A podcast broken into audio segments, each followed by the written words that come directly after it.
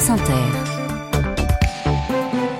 Jérôme Cadet, le 6-9. 6h19. Bonjour Thomas Sirdé. Bonjour. Le parc des expositions de Villepinte au nord de Paris se met à l'heure japonaise à partir d'aujourd'hui et jusqu'à dimanche. Vous y organisez le festival Japan Expo 22e édition. Vous en êtes le cofondateur. 250 000 visiteurs sont attendus. Vous êtes le troisième salon français en termes de visiteurs par jour. C'est un tout petit peu moins que le salon de l'agriculture. Je vous avoue que j'ai j'ai eu du mal à le croire en, en préparant cette, cette interview. Qui vient vous voir? Quels sont les visiteurs du salon? Les visiteurs qui viennent nous voir, ce sont euh, des, bah, des, essentiellement des jeunes entre 15 et 25 ans. Mais euh, comme on existe, vous l'avez dit, depuis 22 éditions, on a maintenant un festival qui est beaucoup plus familial. L'avantage qu'il y a, c'est que... Euh, C'est-à-dire que les jeunes viennent avec leurs parents maintenant? Voilà, mais c'est pas les jeunes qui traînent les parents. C'est plutôt chacun vient et trouve les choses de sa génération, puisque on a aussi bien des sujets qui vont intéresser les, enfants d'aujourd'hui que les, grands enfants d'hier. L'étendard de la culture japonaise en France, on sait, c'est le manga. Euh, 57% des ventes de, de, BD en France, plus 107% par rapport à, à 2020. Comment vous expliquez ce succès qui non seulement ne se dément pas, mais s'accélère? Alors c'est un succès qui s'accélère parce que en fait le, il y a énormément de mangas aujourd'hui. Il y a une production qui est très très importante et euh, le manga peut s'adresser à tout le monde. Il y a des histoires pour chaque personne. Donc du coup, si vous tombez dedans, eh bien, euh, vous allez trouver quelque chose qui vous accroche. Et en plus, c'est construit comme des séries, vous savez, comme les feuilletons qu'on uh -huh. pouvait connaître euh, à l'époque. Et du coup, euh, c'est très, on va dire, addictif. Vous pouvez passer d'un volume à l'autre, vous avez envie de connaître l'histoire. Il y a les cliffhangers qui sont pile poil au bon moment, et du coup, ça devient une lecture très... Les cliffhangers, ce sont euh, ces références à l'épisode qui suit et qui donnent envie de... De lire la suite de des chapitres. La suite. Mais ces mangas, moi, je les ai découverts dans les années 80 en regardant les, les séries Olive Tom, Cat Size, etc., Nicky Larson, mais je suppose que ces, ces mangas-là, ils étaient distribués dans d'autres pays. Il y a d'autres petits Européens, par exemple, qui ont été confrontés. Pourquoi en France ça a particulièrement pris racine? Alors ça a particulièrement pris racine en France parce que dans les années 80, justement, il y a eu une vague de, de mise à disposition de dessins animés à la télévision sans précédent et d'un coup tous les petits enfants de, de nos générations bah oui. euh, se sont mis à parler de la même chose à la, à, à la récré et ça a été vraiment massif et du coup ça a permis aujourd'hui d'avoir une acceptation totale. Vous parlez de Nicky Larson, Dragon Ball, mais ce sont des licences qui aujourd'hui sont encore d'actualité. Par exemple, l'auteur de Nicky Larson, c'est notre invité d'honneur manga cette année.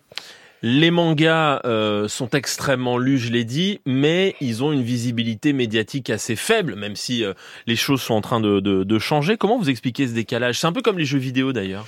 C'est, je pense, parce que ce sont des marchés qui sont nés au sein de leur de leur communauté, que la communauté s'est agrandie. C'est-à-dire qu'aujourd'hui, on, on, considère encore que le manga est un marché de niche. Alors vous l'avez dit, c'est 50% ah oui, de la BD, mmh. mais c'est parce que ça fonctionne comme un marché de niche. C'est juste que la niche est très très grande. Elle accueille beaucoup de, de, de euh, les mangas euh, nous parlent de la société japonaise ouais. euh, aussi, la place des femmes, la solitude, la faible natalité, les aspects aussi peut-être moins réjouissants de cette société-là. C'est abordé dans, dans les le mangas. manga parle de tout. Vous trouvez aussi bien des mangas effectivement sur des sujets de société graves que des mangas qui vont porter tous les shonen mangas avec le neketsu qui vont porter vous savez les histoires avec des efforts où il faut se battre trouver ses copains et puis aller affronter vous allez avoir aussi des histoires sur la pêche des choses où les salariés le travail de tous les jours. Il y a des mangas qui parlent de tout et la c'est vie quotidienne. La, la vie quotidienne, c'est la force du manga et c'est ce qui fait aussi que vous trouvez des mangas qui vous accompagnent dans votre propre parcours de vie. C'est-à-dire quand vous êtes jeune, vous allez plutôt être dans la dans la baston, puis quand vous êtes plus vieux, vous pouvez vous intéresser. Il y a un manga qui est assez génial qui s'appelle L'homme qui marche et c'est un homme qui déambule dans les rues de Tokyo et juste vous partagez euh, sa déambulation et c'est formidable. Il n'y a pas un mot, juste vous voyez des beaux paysages et, et c'est le voyage. Et c'est le voyage. Il y a des valeurs aussi dans, le manga, respect, goût de l'effort, dévouement euh, à l'intérêt général.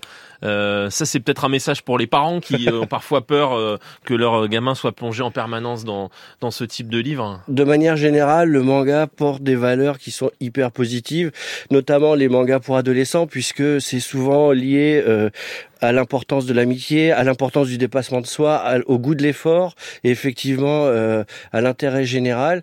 Ce sont des valeurs qui sont euh, très présentes dans la société japonaise de manière native. Euh, certaines sont un peu plus exotiques pour nous, mais elles sont toujours positives. Donc, il faut effectivement que les parents s'inquiètent pas trop. les lectures emmènent en général les enfants dans la bonne direction. Vous avez parlé du créateur du, manga Nicky Larson, qui sera donc au, Japan Expo pendant ces, ces quatre jours. C'est plus simple aujourd'hui de faire venir les mangakas en France. Ça a été longtemps difficile? Ah, ça a été longtemps difficile et ça l'est toujours parce qu'il faut savoir que la production de manga au Japon c'est très intense. Donc du coup, quand un mangaka vient, il est obligé de prendre de l'avance pour faire ses planches. Donc c'est un vrai effort parce que la, la publication va pas s'arrêter au Japon tant qu'il est là. Donc c'est un vrai effort. Ils prennent pas le temps de faire la promo. Non, c'est ça. Et, du coup, il faut qu'ils prennent de l'avance pour pouvoir venir faire rencontrer les fans parce que souvent ça leur donne beaucoup d'énergie, ils adorent ça, ça leur fait faire la promo bien sûr. Et euh, derrière, euh, ils reviennent et ils sont à nouveau en retard dans la production de planches. Donc c'est toujours difficile. L'avantage qu'il y a, c'est que comme aujourd'hui le marché de la, euh, français est très fort, eh bien ils ont envie de venir, les éditeurs ont envie de les faire uh-huh. venir, donc on est dans un bon timing. Alors on a beaucoup parlé du, du manga parce que c'est l'une des facettes de la culture japonaise qu'on qu'on connaît le mieux, mais vous présentez aussi d'autres aspects, les jeux vidéo, la mode, la gastronomie, le sport et la musique. 68 concerts, il y a des stars du rock et de la pop japonaise qui sont là, la J-pop, notamment euh, Yoshiki qui est le leader du groupe X Japan, extrêmement connu au Japon. On écoute euh, un extrait.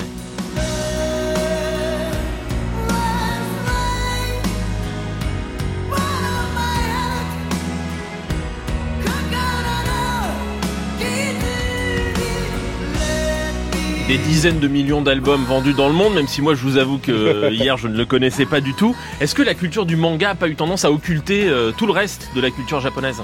Alors la culture du manga et du dessin animé, et du dessin animé euh, a pas occulté, au contraire a permis de propulser tous ces autres aspects parce que justement dans les mangas on parle de tout, dans les dessins animés aussi. Si vous prenez Egg Japan, ils, ont commencé à être connus dans notre communauté parce qu'ils ont fait un générique d'un dessin animé dans les années 90 uh-huh. et qui a permis aux Français de découvrir qui ils étaient. Et euh, Egg Japan, Yoshiki, c'est euh, c'est comme si vous parliez de Metallica. quoi. C'est vraiment euh, quand ils arrivent dans une pièce, tout le monde se tait, et fait waouh, qu'est-ce qu'ils font là? Enfin, c'est assez incroyable. Et, donc, et là, quand ils montent sur scène, il y a une une vague de hurlements et on aura la même chose à Japan Expo dans quelques jours, samedi. Vous, êtes très content d'avoir réussi à les, ah les, faire venir en, en France. C'est festif. Euh, on l'entend, euh, Thomas Sirdé, vous organisez une nouvelle fois une compétition de cosplay, contraction de costume et playing. Les gamins adorent ça. Vous nous rappelez de quoi il s'agit Alors le cosplay, c'est se déguiser le temps du festival dans son personnage préféré. Dessin animé, jeu vidéo, manga, qu'importe. Et vous allez jouer ce personnage. C'est à la fois sur scène, hein, dans les concours, mais aussi dans les allées. Il y en a partout. Donc c'est un peu là, une forme de carnaval.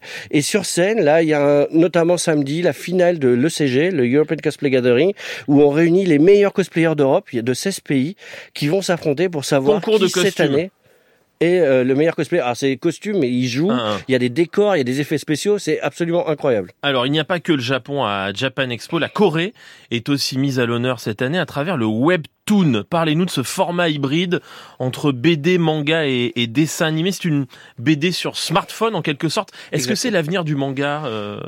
Thomas Alors, euh, pas, je n'ai pas de boule de cristal pour dire si c'est l'avenir du manga, mais le webtoon en fait c'est un nouveau format de bande dessinée. D'habitude, la bande dessinée se lit en tournant des pages, alors dans le sens européen, dans le sens asiatique, euh, qu'importe. Alors que là, vous allez défiler sur votre téléphone puisque vous avez un format en longueur et c'est un nouveau format qui du coup euh, passionne les jeunes d'aujourd'hui puisque ça marche bien? ils consomment énormément sur téléphone ça marche très très fort aujourd'hui tous les éditeurs français à peu près ont leur série webtoon ou prennent des séries webtoon de, de smartphone et les adaptent euh, sur le sur le téléphone. Et nous, on l'a intégré dans le festival d'une manière particulière parce qu'on a fait appel à Brigitte Lecordier, qui est une comédienne de doublage uh-huh. et qui va doubler avec euh, trois autres comédiens en direct un smartphone qui va défiler sur les écrans. Et donc ça, c'est plutôt euh, d'origine coréenne. Euh, le webtoon, oui, c'est né en Corée, mais maintenant euh, ça se développe. Ça, se développe et il y a des auteurs de webtoon dans le monde entier. Merci à vous, Thomas Sirdé. On, retrouve tout cela à Japan Expo. C'est jusqu'à dimanche à Paris Villepinte. Le prix de l'entrée va de 22 à 30 euros. Merci à vous d'avoir accepté notre invitation ce matin sur France Inter.